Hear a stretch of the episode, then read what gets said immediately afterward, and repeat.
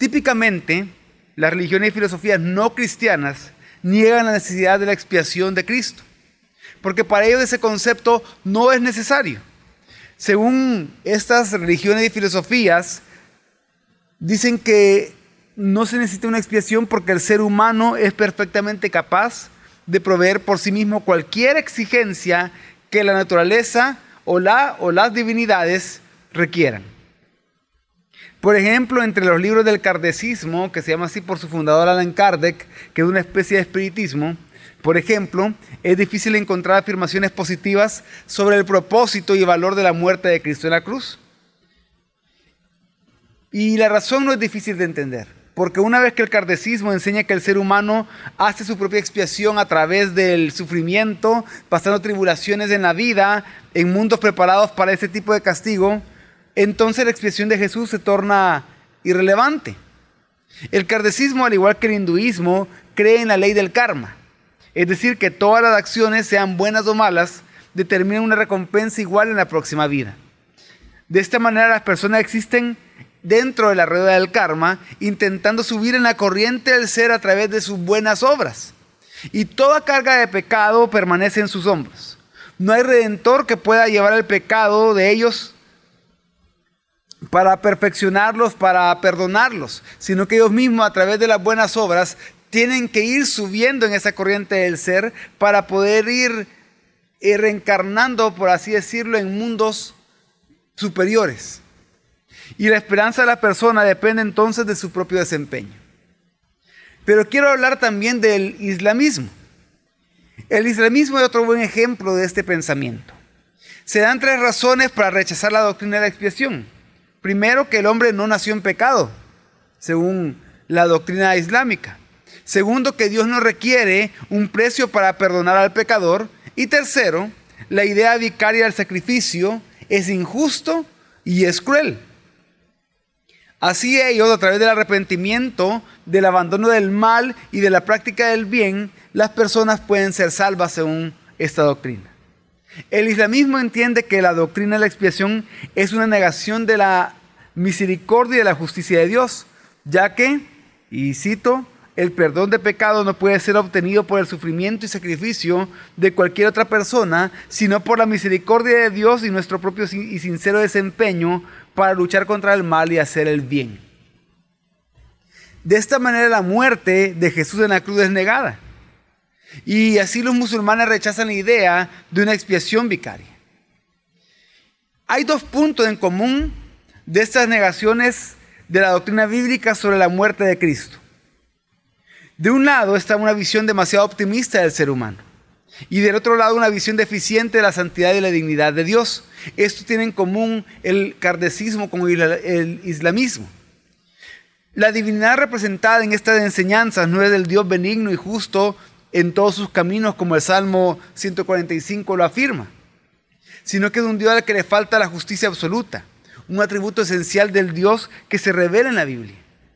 Esto se entiende a partir de la mención de eventos de maldad que acaban tomando en común estas creencias. Pongamos un ejemplo. Imagínense que una niña de 5 años fue secuestrada y luego abandonada en un pozo de desagüe, dejada ahí para morir pero que afortunadamente esta niña fue hallada viva. Pero entonces esta noticia despierta un sentido de indignación entre las personas de una comunidad, llevando a esas personas a clamar por justicia. De hecho, esa es la reacción normal de cualquier comunidad al enfrentarse a estas atrocidades. Si el padre de la niña no hubiera reaccionado con ira, ¿podríamos decir que ama a su hija de verdad? Claro que no, hubiera reaccionado con indignación. Cualquier padre preocupado por su hija hubiera reaccionado de esa manera. El padre que ama a su hija se empeña que la justicia sea hecha. Por eso ante esto hay una pregunta muy importante que responder. ¿Es justo lidiar con crímenes de esa forma, dejando al criminal libre sin que se haga justicia? ¿Qué creen ustedes? No, no es justo. Sin embargo, con base en la teoría musulmana, cualquier criminal que diga estar arrepentido y practicar buenas obras debe ser perdonado y suelto. En otras palabras, en el sistema islámico no existe la recompensa justa por el mal. La conclusión lógica de esto es que Alá debe poder convivir con el pecado sin perturbarse con ello. Y siendo así, Alá no es santo ni es justo, y mucho menos puede ser un Dios que ama. Junto con los musulmanes, los ateos también rechazan la doctrina de la expiación, alegando que esta doctrina es injusta. Porque si fuera el caso que una persona inocente sea sacrificada contra su voluntad en lugar del culpable, tendríamos que decir que en efecto es injusto. Pero en el caso de Jesús esto no fue así. Primero porque Jesús, siendo inocente, se ofreció voluntariamente y se sacrificó en lugar de los pecadores. No es injusto que el juez acepte el pago de un sustituto, hecho por voluntad propia, siempre que éste se ofrezca libremente. Además, el Dios que es el juez también está siendo el que hace la ofrenda, el que es ofrecido en sacrificio. Si el propio juez decide tomar el lugar del condenado, el acto es justo. Tanto más en el caso del Dios soberano que es el supremo patrón de justicia. En fin, la justicia y la expiación es establecida en el hecho de que es Dios quien realiza esto. Todo lo que Dios hace es justo. Y una vez que Dios ha revelado que la expiación se hace de esta manera, entonces la expiación es justa por definición propia. Pero en cuanto a la cuestión de la muerte de Cristo, debe notarse que fuera del islamismo es muy difícil encontrar eruditos de historia antigua que nieguen la crucifixión de Jesús. ¿Por qué afirmo esto? Porque en el estudio histórico que hicimos hace dos semanas veíamos cómo el islamismo niega que Jesucristo murió en la cruz. Y es que desde el juicio de Jesús hasta la crucifixión, vemos en los relatos bíblicos que Él estuvo en presencia de personas conocidas por Él, que eran plenamente capaces de distinguir entre Él y cualquier otro que lo sustituyera. Y esas personas confirmaron la identidad de Jesús. Y los soldados romanos confirmaron que fue asesinado Jesús. Los musulmanes asumen tal posición de que Jesús no murió en la cruz solo por la interpretación del Corán. Asimismo, otros escépticos que niegan la historicidad de la crucifixión trabajan bajo el presupuesto de que la Biblia no es confiable.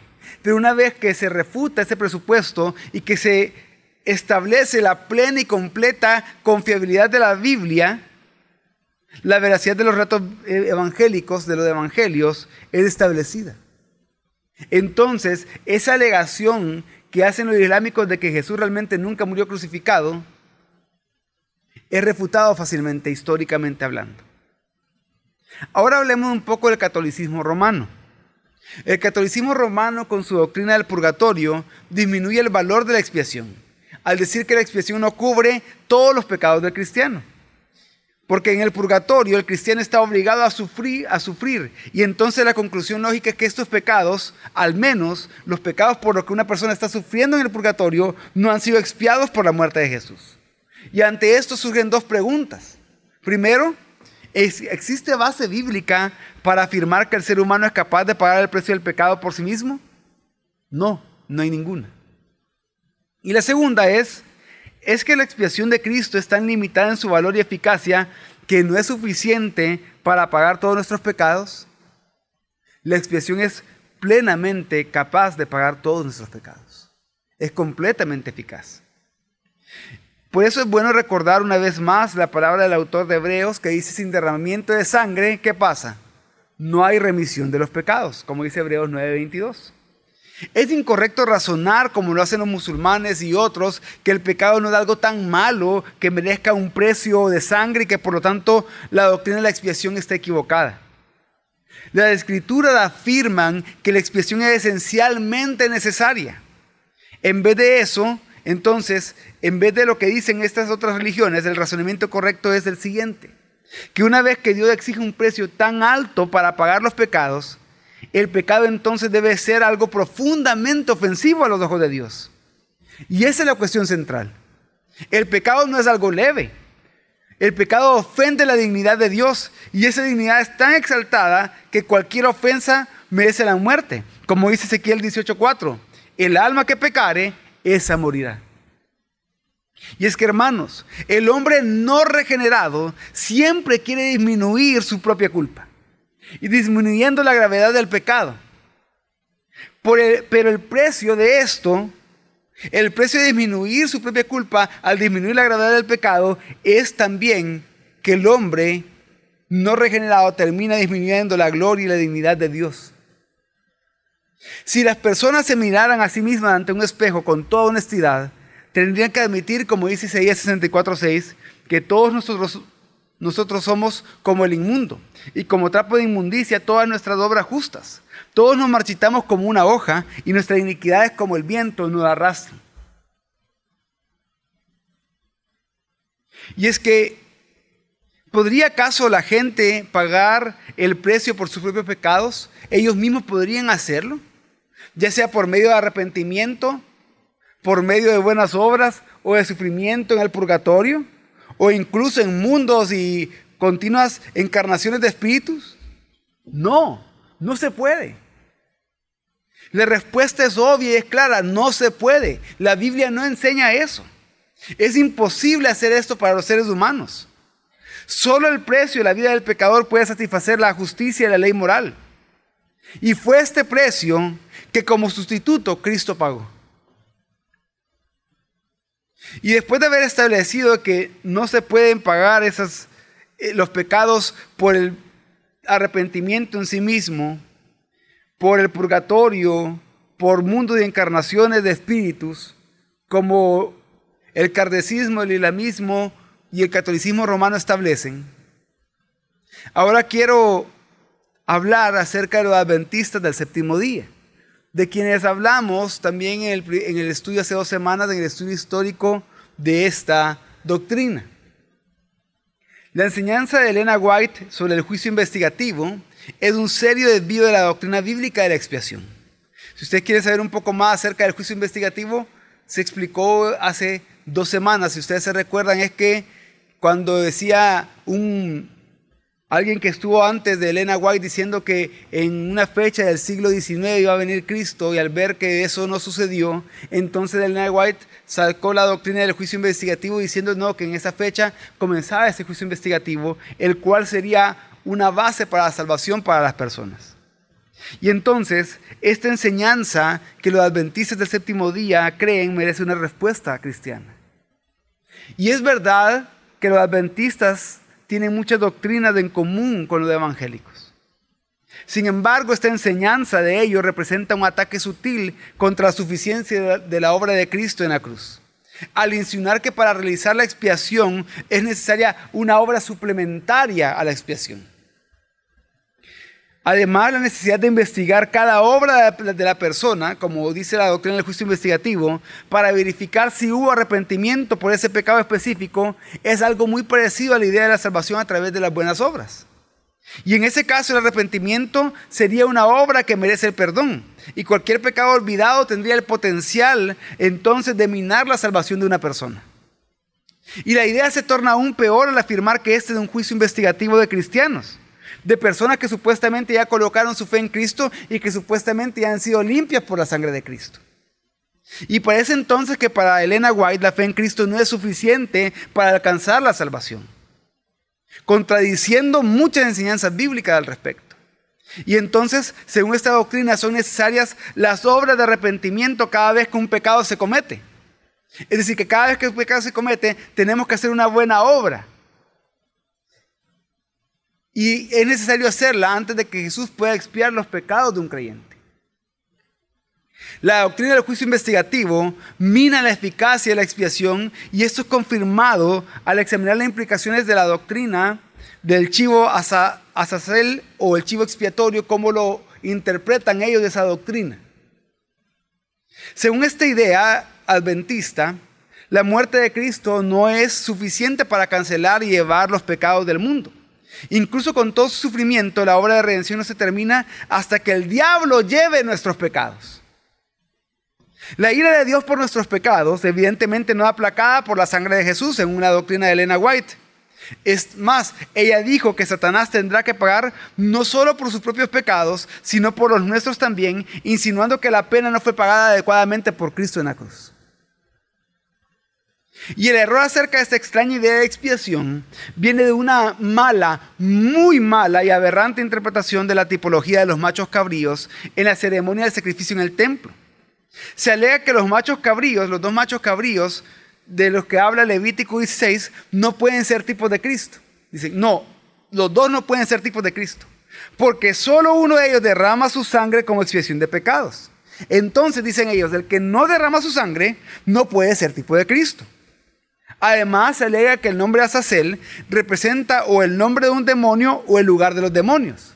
O sea que ellos dicen, no puede ser tipo de Cristo porque Azazel es el nombre de un demonio o es el nombre del lugar donde van los demonios. Específicamente, según ellos, en el desierto. Entonces, según ellos, según los que eh, defienden la enseñanza de Elena White, la tipología comprueba que es Satanás quien lleva los pecados después del juicio investigativo. ¿Cómo podemos responder a esta falsa enseñanza? Los eruditos del Antiguo Testamento han debatido mucho acerca del significado de la palabra Azazel, sin llegar a un consenso en cuanto a su real significado.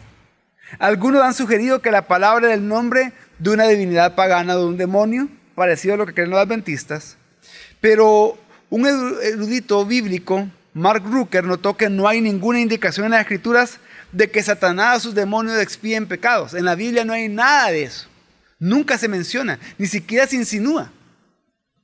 Y este último punto es clave para entender esta cuestión. La tipología del Antiguo Testamento se cumple en el Nuevo Testamento.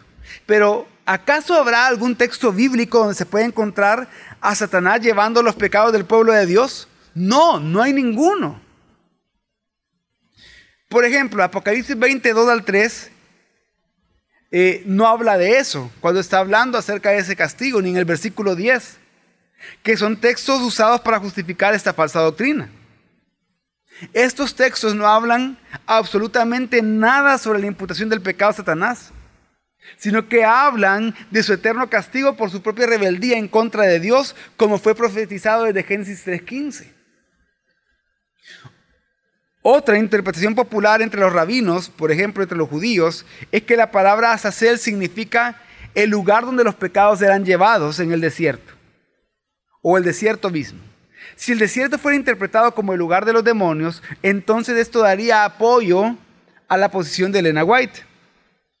Pero tal posición es algo extraña, porque en las escrituras el desierto también era el lugar donde vivía Juan el Bautista o donde Jesús iba frecuentemente a orar, como, cuando, como vemos en Juan 3, 1 al 4, o en Lucas 5, 16. El desierto entonces no puede ser un símbolo consistente del destino del diablo. El destino del diablo del lago de fuego.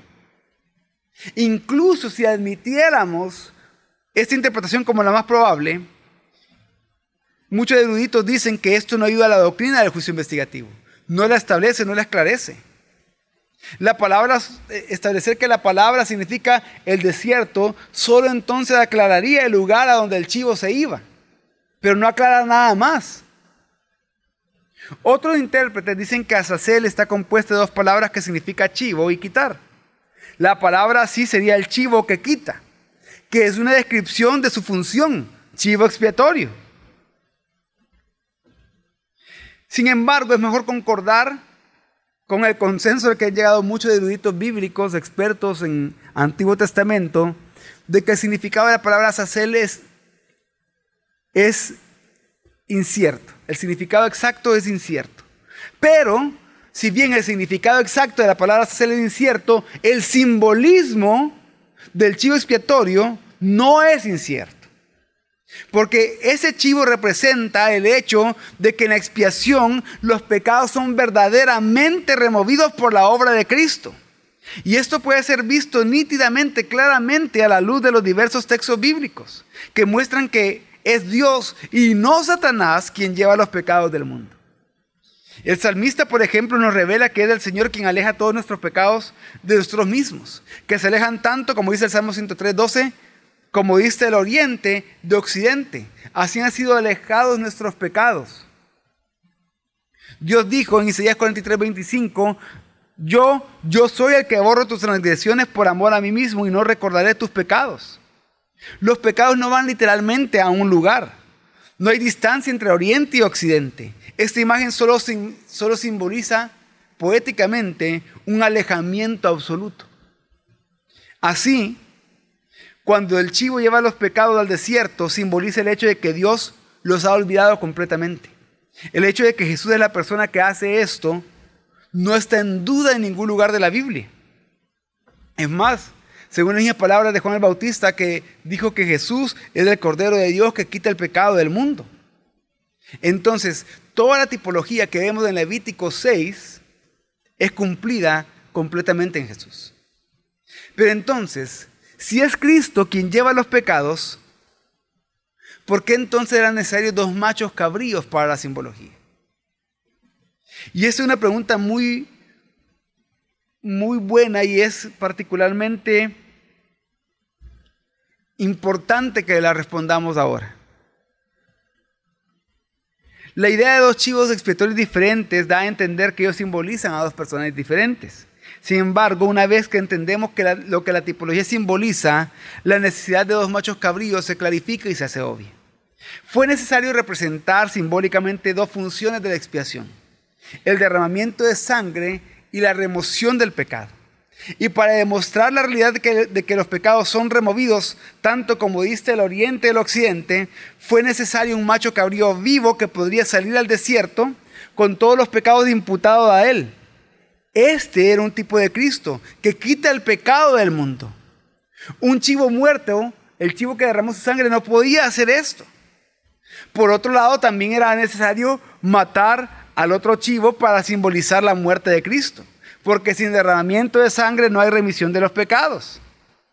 Así desde que el chivo, que es el tipo del derramamiento de sangre en la expresión de Cristo, sería muerto, otro chivo que estaba vivo, era necesario para, para representar la remoción del pecado en la tipología. De esta manera, ambos machos cabríos entonces son necesarios para completar la tipología que simboliza la obra de Cristo. Esto apunta a Cristo. Entonces, tenemos que concluir en esta parte de la evaluación que estamos haciendo de esta falsa doctrina adventista, observando que esa doctrina del juicio investigativo también hiere la enseñanza bíblica de la justificación penal o forense que se recibe únicamente por la fe. Volviendo a lo que se consideró anteriormente sobre el juicio investigativo, la adaptación depende de este caso del examen de las obras del cristiano. Y esta enseñanza del juicio investigativo también niega la afirmación de Jesús en Juan 10, 27 de que él ya conocía quién eran sus ovejas y entregó su vida por sus ovejas.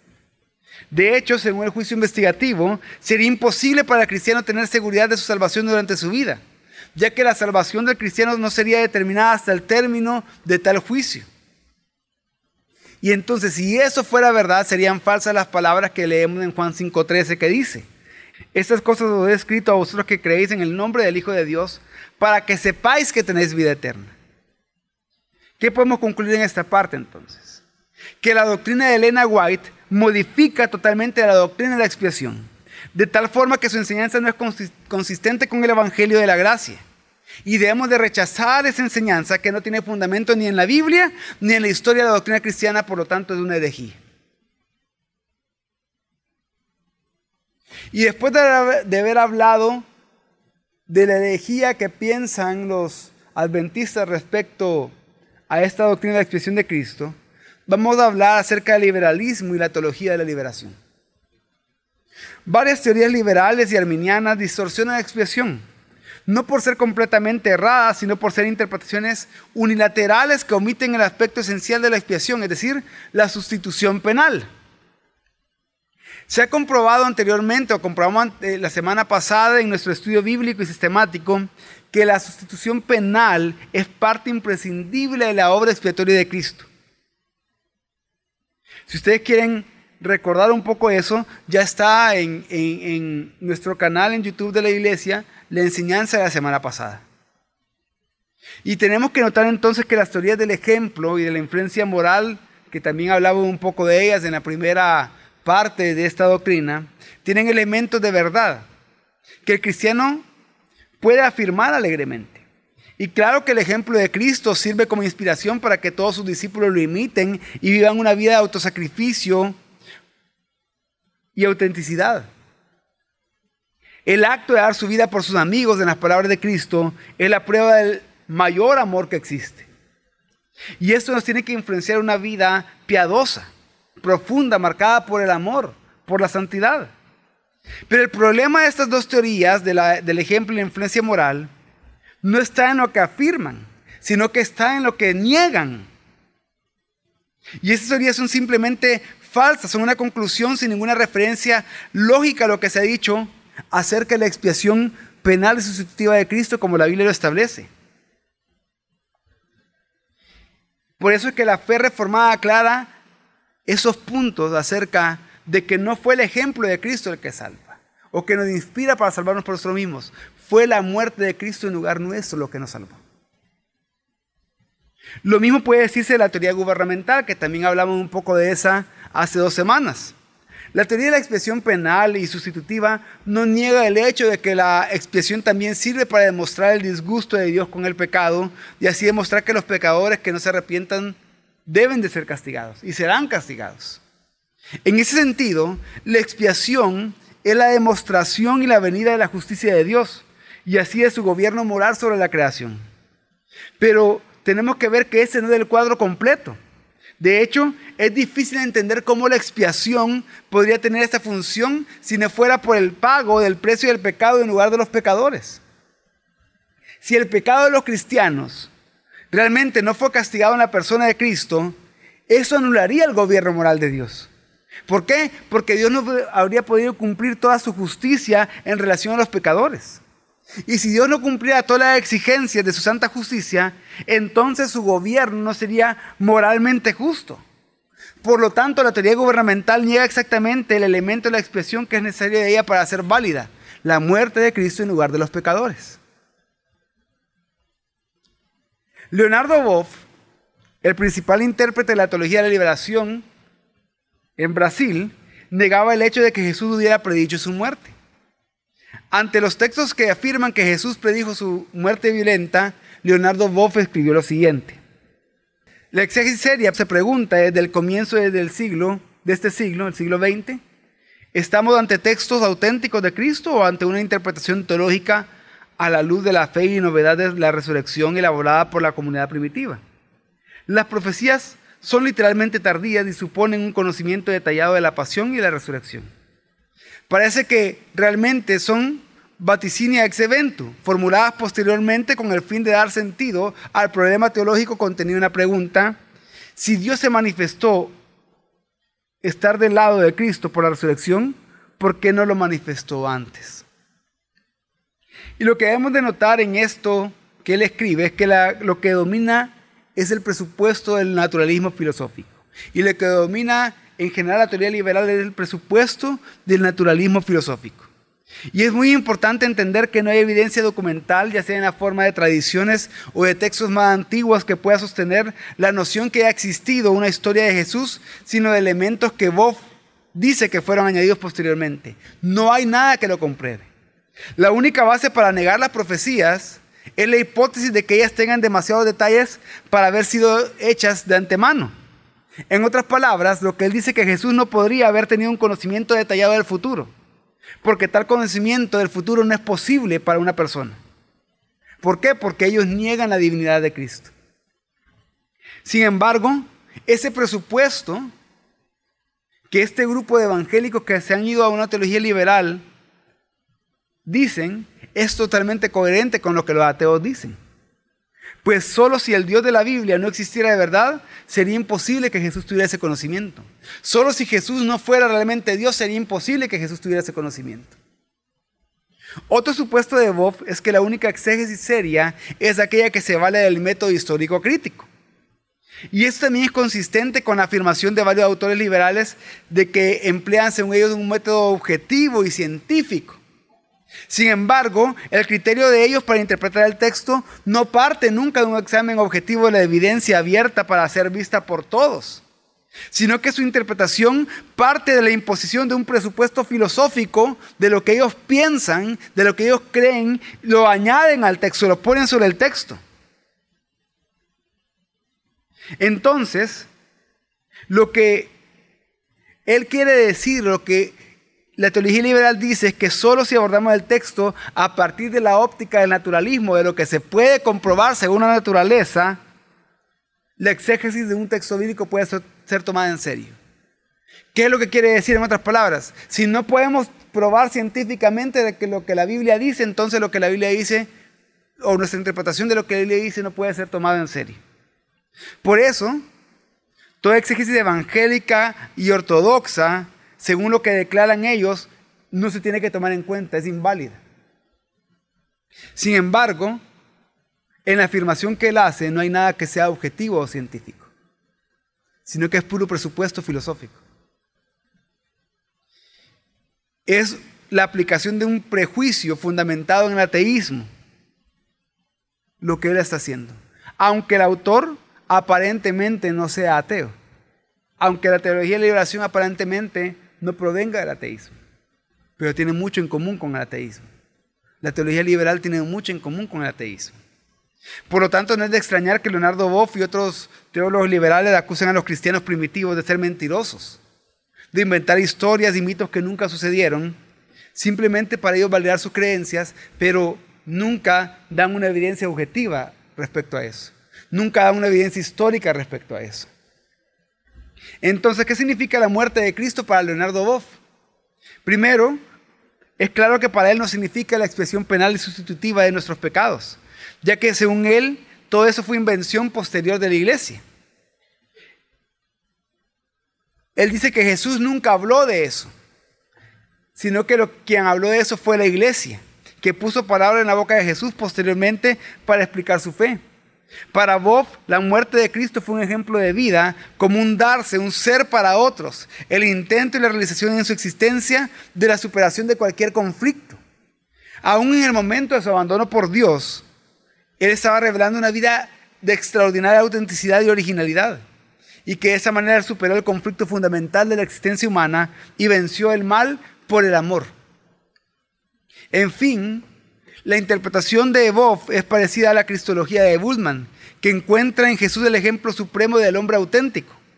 La diferencia principal está en el aumento de categorías marxistas a la interpretación de Jesús como modelo de liberación.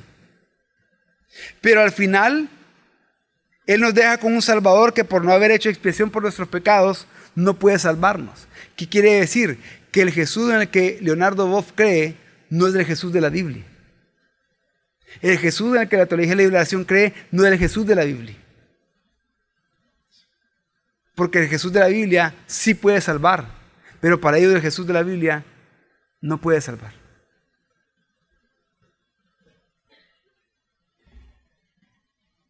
Vamos a ver una tercera doctrina que niega la expiación bíblica y es la doctrina de la muerte espiritual de Jesús.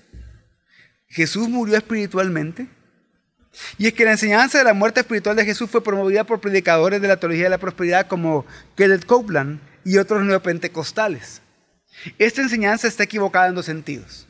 En primer lugar, está equivocada porque confunde la imputación de los pecados de las personas a Cristo con la idea de una transformación ontológica de Cristo. Es decir, que Cristo pasó de un estado de pureza hacia un estado de pecado. Que Cristo cambia su naturaleza de puro a una naturaleza pecadora. Y eso es un error muy, muy, pero muy grande. Porque si la naturaleza de Jesús se tornaba pecaminosa, incluso a la hora de su muerte, Él no podría haber sido aceptado como una ofrenda, como un sacrificio puro y sin mancha. Y por lo tanto no hubiera podido ser el sacrificio o la ofrenda adecuada, apropiada para, para expiar los pecados del mundo. La muerte espiritual de Jesús entonces significaría la muerte eterna para todos nosotros, si siguiéramos esa, esa teoría de ellos. Pero, según la Biblia, la imputación no es una transformación en el ser.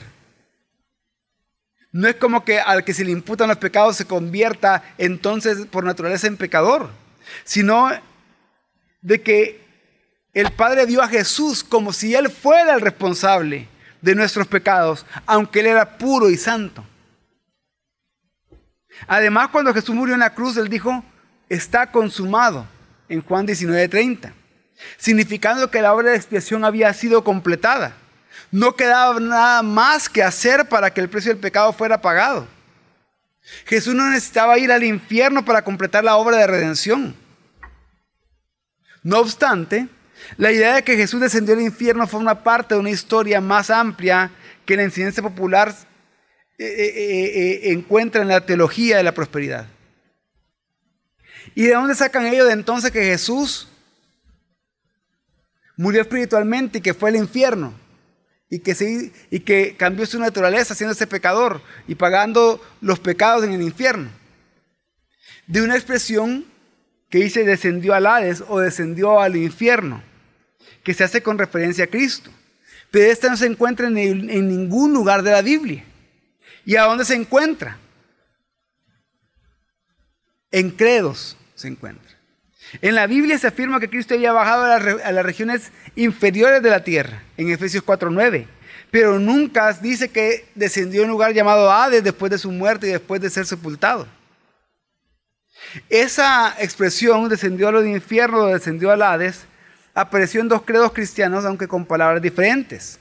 Lo primero ocurre en el credo apostólico que tiene la expresión latina de descendió a los infiernos y la otra en el credo de Atanasio que dice descendió a las regiones inferiores. Entonces, ya que no es una doctrina bíblica, debemos de rechazar varias ideas relacionadas como la que dice, quizás ustedes ya han escuchado, de que Jesús bajó al infierno a predicar a las almas en el infierno para darle una segunda oportunidad de ser salvadas. Eso no es cierto. O que Jesús fue al infierno para proclamar su victoria. Tampoco es cierto. O que los creyentes del Antiguo Testamento estaban presos, estaban cautivos en el Hades y de que Jesucristo descendió para liberarlos. Tampoco es cierto.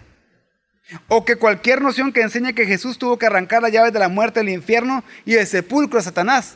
Tampoco es cierta. No hay base bíblica alguna para afirmar que habían creyentes del Antiguo Testamento en el infierno para ser liberados. Y entre los versículos que hablan de las llaves de la muerte y del infierno, ninguna, ninguno de los versículos asocia estas llaves con Satanás. De hecho, de los textos que hablan de llaves se habla de que la llave del reino de los cielos fue entregada por Jesús a los apóstoles de Mateo 16. Y otro versículo afirma de que las llaves de la muerte y el infierno pertenecen a Jesucristo. ¿Qué quiere? Eso está en Apocalipsis 1.18. ¿Qué quiere decir? Que solo Cristo posee las llaves de la muerte del infierno, nadie más. No significa que antes eran de alguien más. Sino que Cristo siempre, como Dios soberano, ha tenido el poder sobre la muerte y sobre el infierno. A eso se refiere. El credo de los apóstoles ha recibido un lugar destacado en la tradición reformada.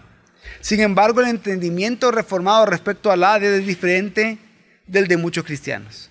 Por ejemplo, Calvino sostuvo que el descenso al Hades fue la experiencia de los dolores del infierno en el alma de Jesús, mientras su cuerpo aún estaba colgado en la cruz, especialmente la experiencia de la ira divina contra el pecado que él soportó en lugar de los pecadores. Calvino escribió en las instituciones que en la cruz Cristo tomó sobre sí los dolores del castigo que eran debidos por todo su pueblo. Por eso, las confesiones de los catecismos reformados explican el sentido de la expresión descendió al Hades como una expresión usada para describir lo que sucedió a Jesucristo como nuestro representante en la cruz, los sufrimientos de Cristo en la cruz. Por eso que en respuesta a la pregunta en qué consistió la humillación de Cristo después de su muerte, el Catecismo Mayor de Westminster en la pregunta 50 responde, la humillación de Cristo después de su muerte consistió en ser sepultado, en continuar en el estado de los muertos y bajo el poder de la muerte hasta el tercer día. Lo que además ha sido expresado en estas palabras, Él descendió al infierno. De manera diferente del catecismo de Heidelberg, porque el catecismo de Heidelberg interpreta que el Hades como el Hades significaba sepultura o el estado de muerte en sí mismo. Entre los escritores reformados, la idea de los dos catecismos pueden ser combinadas. El significado de Hades en el credo apostólico para ellos no debe ser tomado literalmente, sino como la afirmación de que Cristo sufrió todo lo que es insinuado por la expresión Hades. El fumillado sufrió agonía profunda y fue entregado al poder de la muerte. Que toda la ira de Dios recayó sobre él, de modo que sufrió tanto en su alma como en su cuerpo. Jesús nunca descendió al Hades literal y espacialmente sino que experimentó intensamente en la cruz aquellas cosas que el Hades representa. Entonces ese es el sentido en el que debemos de, entender la frase del credo apostólico, descendió al Hades. Y vamos a hablar de una última doctrina que tiene que ser refutada, una falsa doctrina que tiene que ser refutada, que es la doctrina de la expiación indefinida. La teoría de la expiación penal y sustitutiva implica la doctrina de la expiación definida. Es decir, que la expiación fue hecha con la intención de salvar concretamente a todo el pueblo escogido por Dios, es decir, las personas que creen en Jesucristo. Pero típicamente la posición de los teólogos arminianos dice que la expiación fue hecha para salvación de todas las personas que existían o existirían, sin referencia a su condición de fe en Cristo. Es decir, que según esta interpretación, la expiación sería limitada en su eficacia, porque para ello la expiación no efectuó la salvación de las personas de manera objetiva, sino que proporcionó una salvación hipotética. O sea que estaba abierta la salvación, pero solo cuando una persona alcanzara ciertas condiciones para ser salvo. Esta afirmación es poco consistente con la doctrina de la expiación penal y sustitutiva, pues afirma que Dios entonces cobra dos veces el precio de la pena de los pecados de las personas perdidas. Una vez en la muerte de Cristo y otra vez en el sufrimiento eterno de las personas que no creen en Cristo. Entonces, la alternativa a esto sería el universalismo, es decir, entonces todos se salvan. Pero para evitar esta conclusión, la teoría gubernamental fue creada. Pero esta teoría, como dijimos anteriormente, al negar que la expiación era necesaria para satisfacer la justicia y la ira de Dios contra el pecado, sufre de muchos defectos. Pero entonces, ¿cómo podemos tratar con los versículos que aparentemente apoyan la noción de una redención indefinida? Porque hay algunos versículos que, que, que para nosotros son un poco más difíciles de entender o de interpretar que parece ser que la redención haya sido indefinida. El mejor tratado sobre esta cuestión sigue siendo el libro de John Owen, que se llama La muerte de la muerte en la muerte de Cristo. En español ustedes lo pueden encontrar con el nombre Vida por su muerte. Libro que hasta hoy no ha sido refutado en lo que ahí enseña. La manera con que Owen trabajó detalladamente, por ejemplo, el texto de 1 de Juan 2.1.2, que Cristo murió por, como por precisión para los pecados de todo el mundo, sirve como modelo para tratar otros pasajes. El argumento de John Owen en ese libro es que la expresión todo el mundo, que se encuentra varias veces en el Nuevo Testamento, a menudo no significa todo hombre que ha existido o que existió. Por ejemplo, en Lucas 2.1, la expresión se refiere solo a las personas que vivían en el Imperio Romano, que fueron enumeradas en el Imperio Romano. En Romanos 1.8 la iglesia de Roma no era conocida literalmente en todas partes de la faz de la tierra. Y en Colosenses 1.6 vemos que muchos lugares en el mundo todavía no habían oído la predicación del Evangelio. Entonces, él lo que dice respecto a esto es lo siguiente. En estos y otros pasajes, todo el mundo significa nada más que muchas personas indefinidamente. Además, en ciertos versículos de las Escrituras, frases como toda carne significan nada más que todos los tipos de personas como por ejemplo en el Salmo 98.3 o en Joel 2.28 que fue cumplida en Hechos 2.17. Y algunas veces, de hecho, el mundo significa todos excepto los creyentes, como por ejemplo en 1 Juan 5.19 o en Apocalipsis 12.9. Así, un sistema, otro sistema, además del arminiano, otro sistema de expiación indefinida se llama amiraldismo o amiraldianismo, que fue el sistema creado por Mois Amiraut o Moisés Amiraldo en español en el siglo XVII y que también recibió el nombre de universalismo hipotético.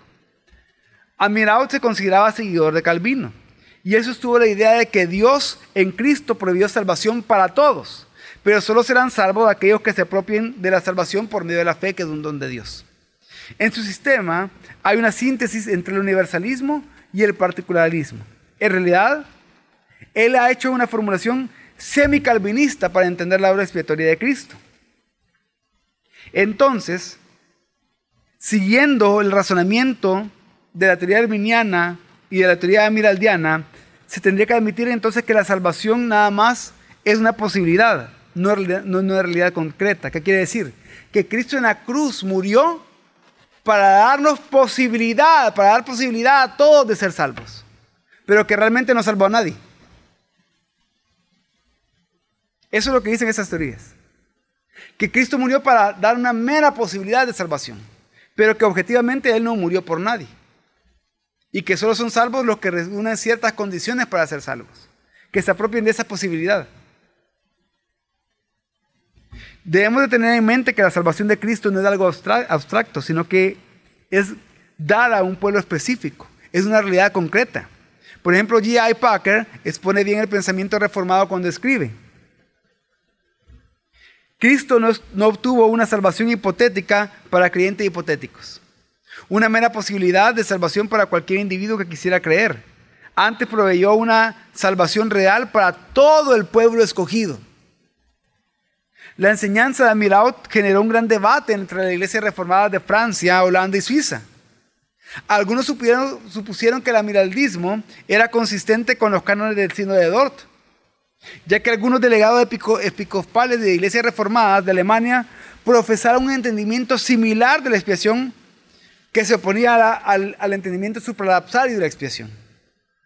Pero, luego de esto, algunos maestros teólogos, liderados por Francis Turrentin, se opusieron a este universalismo hipotético por entender que era un alejamiento de la fe ortodoxa y el intento de hacer una síntesis, una mezcla entre calvinismo y arminianismo. Entonces, en, la, en el consenso helvético de 1675, que fue elaborado en Suiza, se refutaron las enseñanzas del almiraldismo.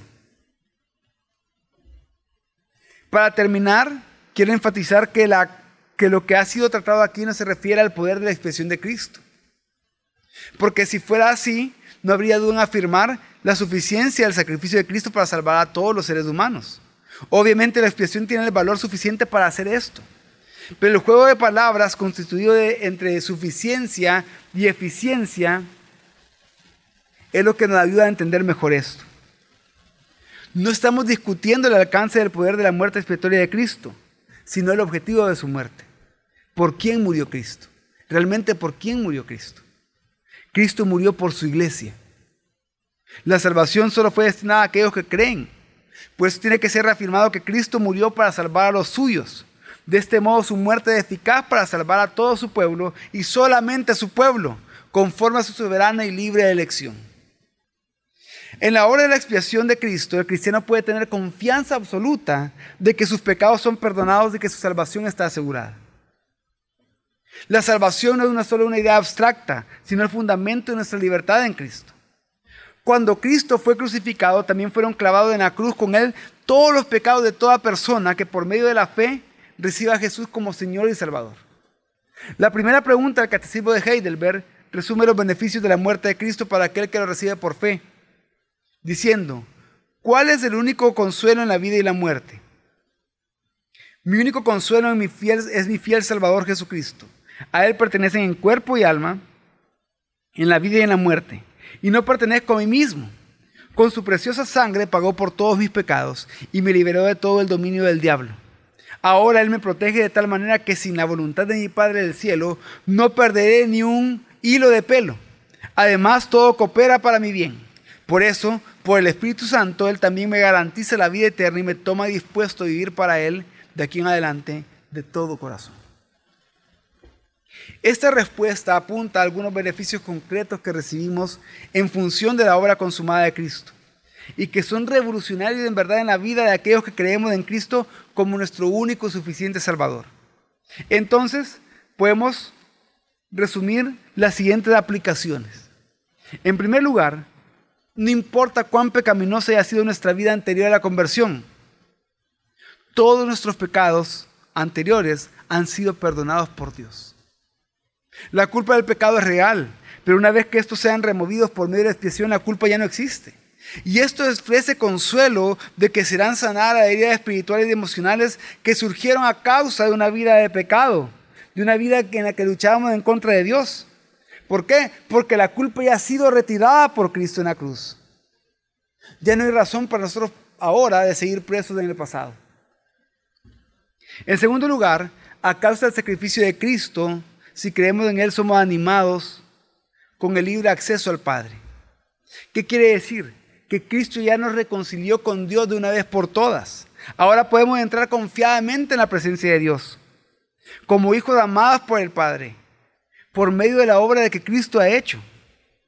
Ya no tenemos razón para vivir con miedo de la ira o del juicio de Dios. Ya fuimos salvos de la ira del juicio de Dios. Sin embargo, también tenemos que reconocer que Dios, cuando pecamos, como sus hijos, nos disciplina.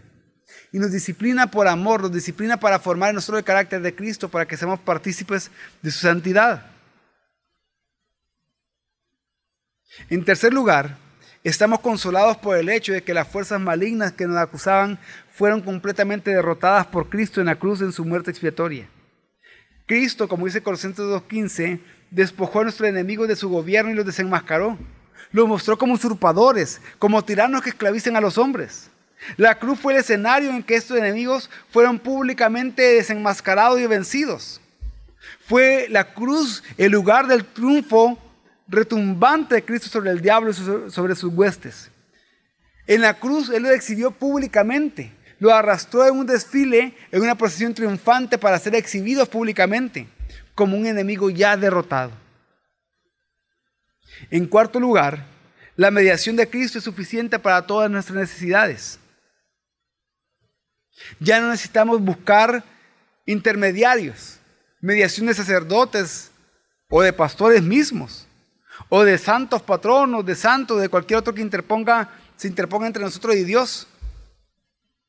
Ya no necesitamos más intermediarios, solo Cristo.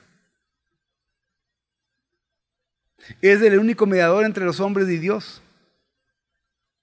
Parafraseando Hebreos 4, 14 al 16, que dice, teniendo pues el Hijo de Dios como gran sumo sacerdote, aquel que penetró los cielos, conservemos firme nuestra procesión de fe, nuestra confesión de fe. Porque no tenemos un sumo sacerdote, sacerdote, que no pueda compadecerse de nuestras debilidades, sino uno que fue tentado en todo según nuestra semejanza, pero que nunca pecó. Por lo tanto, ahora en Cristo podemos acercarnos con confianza al trono de su gracia.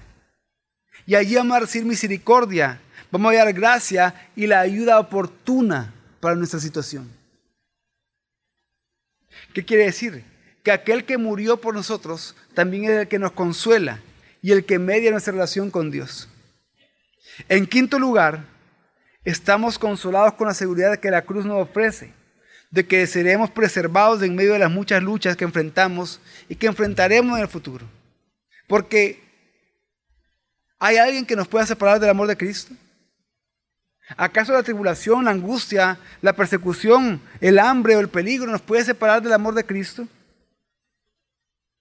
Como escribió Pablo en Romanos 8, somos más que vencedores por medio de aquel que nos amó. Por lo tanto, no hay nada, absolutamente nada que nos pueda separar del amor de Cristo del amor de Dios que está en Cristo Jesús nuestro Señor.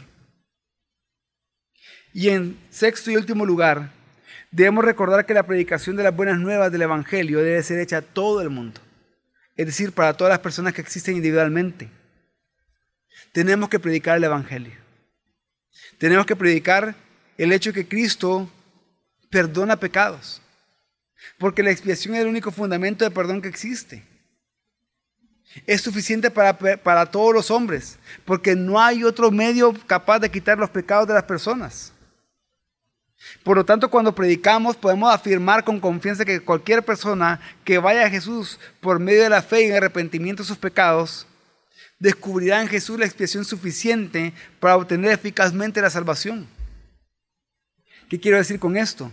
Que no debemos de dejar de predicar el Evangelio que el Evangelio que habla de la muerte de Cristo en lugar nuestro para salvación de pecados tiene que ser predicado a las personas porque solo por medio del Evangelio las personas pueden salvarse.